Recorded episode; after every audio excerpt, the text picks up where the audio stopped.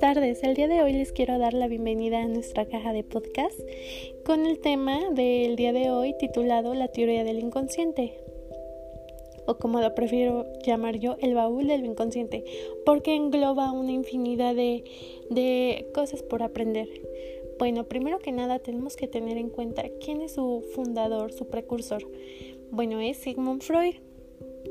Eh, y él, para él el inconsciente contiene impulsos y deseos que luchan por salir, pero cuya salida podría constituir una fuente de angustia para el individuo. Después sacó un, estudio donde el inconsciente tuvo su inicio con las primeras elaboraciones realizadas por Freud en su obra cumbre de 1900, La teoría de los sueños, que más adelante vamos a hablar un poquito de ella. Eh, este podcast contiene un apartado de... contiene 10 apartados, perdón, y bueno, entre ellos la teoría de los sueños, que es la primera que vamos a retomar. Sigmund Freud nos decía que a través de los sueños nuestro inconsciente va a ir liberando elementos que son necesarios para poder entender lo que nos sucede. Y bueno, según este autor, eh, él visualiza los sueños como una satisfacción simbólica de un deseo reprimido. Y bueno, nos explica que cuando una persona sueña se establece un contacto con el inconsciente, el cual sale a la superficie y tiene relación con problemas psíquicos. Eh, ojo, aquí es si es que se tiene algún problema psíquico, si no, pues no. Eh, bueno, ahora nos vamos a ir por lapsos. Eh, sentía que esa, esa nota era muy, muy importante porque los sueños pues de cierta manera transmiten muchas cosas y hasta incluso llegan a generar diferentes tipos de emociones. Eh, y bueno, dentro de los lapsos, Freud nos pone un ejemplo de que cuando una persona está diciendo una cosa, está explicando una cosa, eh, quizás en su cerebro tiene experimentado, tiene pensado ya qué quiere decir. Sin embargo, eh, eso no, no sale, no sale a la luz. Para Freud, el inconsciente es una fase regular eh, de los procesos de nuestra actividad psíquica. Y bueno, el siguiente apartado nos habla acerca de la hipnosis, la catarsis y la asociación libre. Pero, ¿qué entendemos por hipnosis? Bueno, este, este término es una es algo que Freud utilizaba en, los tiempos donde él era médico.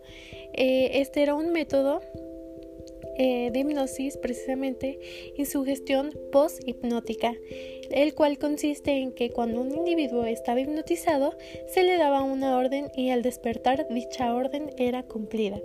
Después tenemos la catarsis, que esta significa eh, purificación, liberación o transformación interior basadas en una experiencia personal.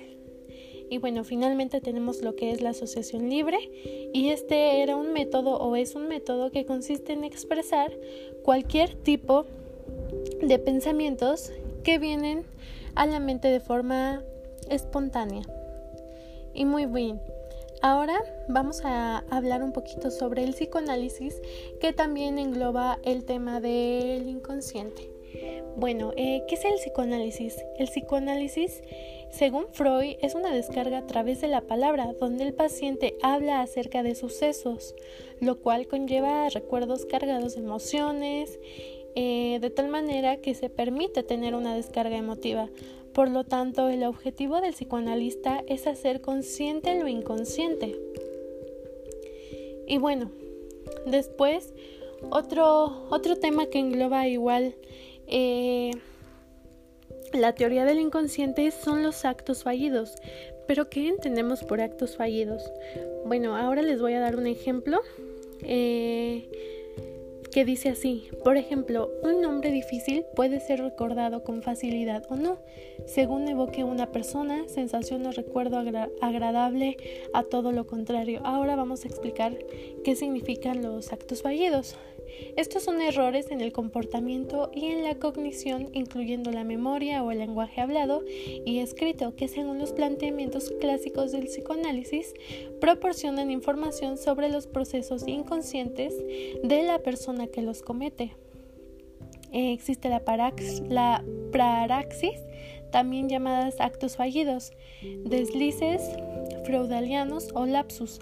Son fallos en el discurso o en las acciones, que es básicamente lo que ya les venía mencionando. Eh, estos se dan en la memoria, en la lectura o en la escritura, que según Sigmund Freud y otros psicoanalistas posteriores revelan una interferencia de la parte inconsciente de la mente como el comportamiento manifiesto. Y bueno, ahora les voy a dar otro ejemplo eh, sobre actos fallidos, que básicamente pues son olvidos, ¿no?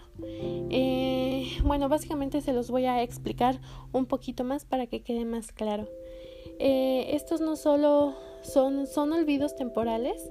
Eh, y bueno, aquí tenemos un ejemplo que nos menciona que cuando vamos a realizar una acción y durante un momento no nos acordamos, pero al poco tiempo ya volvemos a saber lo que íbamos a hacer.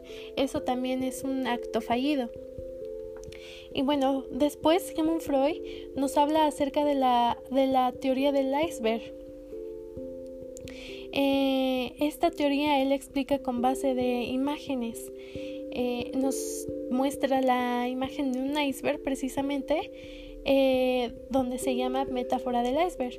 Y imagínense que tenemos un iceberg, está la punta, y esa punta que está hasta arriba es nuestro consciente, que equivale al 5% de nuestra mente. Después hasta abajo tenemos eh, lo que es el inconsciente, lo cual engloba el 95% de nuestra mente.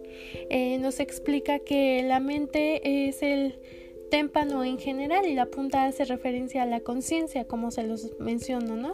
Y por otro lado, la parte sumergida hace referencia a que nuestro inconsciente en distintos niveles de profundidad eh, puede guardar una infinidad de cosas, como por ejemplo puede ser sentimientos o eventos traumáticos. Y bueno, después tenemos la mente consciente, que es más o menos lo que les expliqué con la teoría, bueno, con la metáfora del iceberg. Y la mente consciente es cuando nosotros somos conscientes de lo que hacemos y de que somos capaces de tomar decisiones. Después viene el preconsciente y este está conformado por sentimientos, pensamientos, fantasías, vivencias que no encuentran inmediatos a la conciencia, pero pueden hacerse presentes en cualquier momento. En este nivel responde un principio de la regularidad, leyes lógicas a las cuales están determinadas el sujeto. Finalmente, como ya lo había mencionado, está el inconsciente, que pues ahí se encuentran conflictos, emociones, cosas reprimidas y que no tienen un lugar en nuestra conciencia básicamente. Y bueno, este podcast fue muy corto, pero pues espero que haya quedado un poco claro lo que es la teoría del inconsciente o más bien muy claro. Quiero cerrar con, con la teoría del, bueno, del complejo de Edipo, que aquí también engloba parte de lo que es la teoría del inconsciente. Eh, pero, ¿qué es el complejo de Edipo? ¿Qué entendemos por el complejo de Edipo? Este es un concepto que fue definido por el psicoanalista Sigmund Freud precisamente, que se refiere a una fase de desarrollo psicosexual del niño llamado fase fálica, en la que comienza a sentir un deseo por el elemento paterno del sexo opuesto y rabia y celos por el elemento del mismo sexo.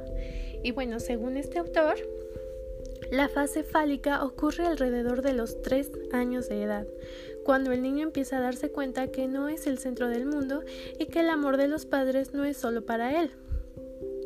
Tienen un sentimiento de apego, eh, quieren estar todo el tiempo con el papá o con, con la mamá y pues no, así no son las cosas. Y bueno, también se comporta todo el tiempo así entre, entre ellos, no solo con los padres, sino incluso también llega a sentir ese apego con objetos. Este también eh, e, es otra fase, ¿saben? Que el niño comienza a descubrir su órgano genital y empieza a manipularlo con más frecuencia, siendo este comportamiento generalmente reprobado por los padres, creando en el niño el miedo a la castración básicamente. Y bueno, esto hace que ese amor y deseo por la madre retroceda ya que el padre es un rival muy superior a él. Entonces, básicamente el complejo de Edipo, pues son, e-, es ese apego, ¿no? Y después tenemos las fases, las fases del complejo de Edipo según Sigmund Freud. Él nos dice que alrededor de los tres años de edad el niño comienza a pegarse más a la madre, deseándole, deseándola perdón, solo para él. Y lo mismo con las niñas. Pero cuando descubre que su padre también ama a su madre, siente que es su rival.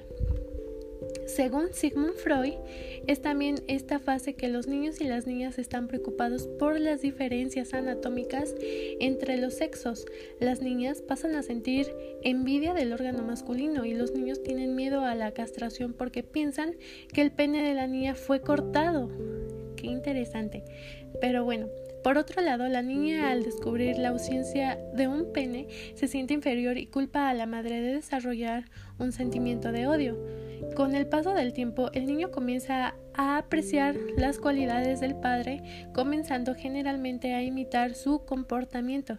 Y a medida que avanza en la edad de adulta, el niño se va desapegando de la madre, haciéndose independiente y va empezando a interesarse por, por otras mujeres, que es más o menos en la edad secundaria, por así decirlo. Pero bueno, eh, ¿Qué es el complejo de Edipo? No resuelto, porque también existe complejo de Edipo y complejo de Edipo no resuelto. Aquí es cuando los hombres que no logran vencer el complejo de Edipo pueden llegar a ser afeminados y desarrollar ciertos miedos, mientras que en el caso de las mujeres pueden adquirir comportamientos característicos de los hombres. Ambos se vuelven fríos y tímidos sexualmente y experimentan sentimientos de inferioridad y miedo a la desaprobación pues de la sociedad básicamente.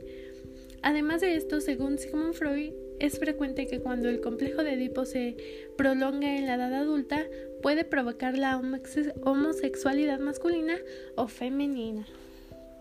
Y bueno, pues cierro con este con este con esta teoría del complejo de Edipo por Sigmund Freud. Espero que haya sido de su agrado este pequeño podcast y que haya sido de lo más entendible posible. Muchas gracias y excelente tarde.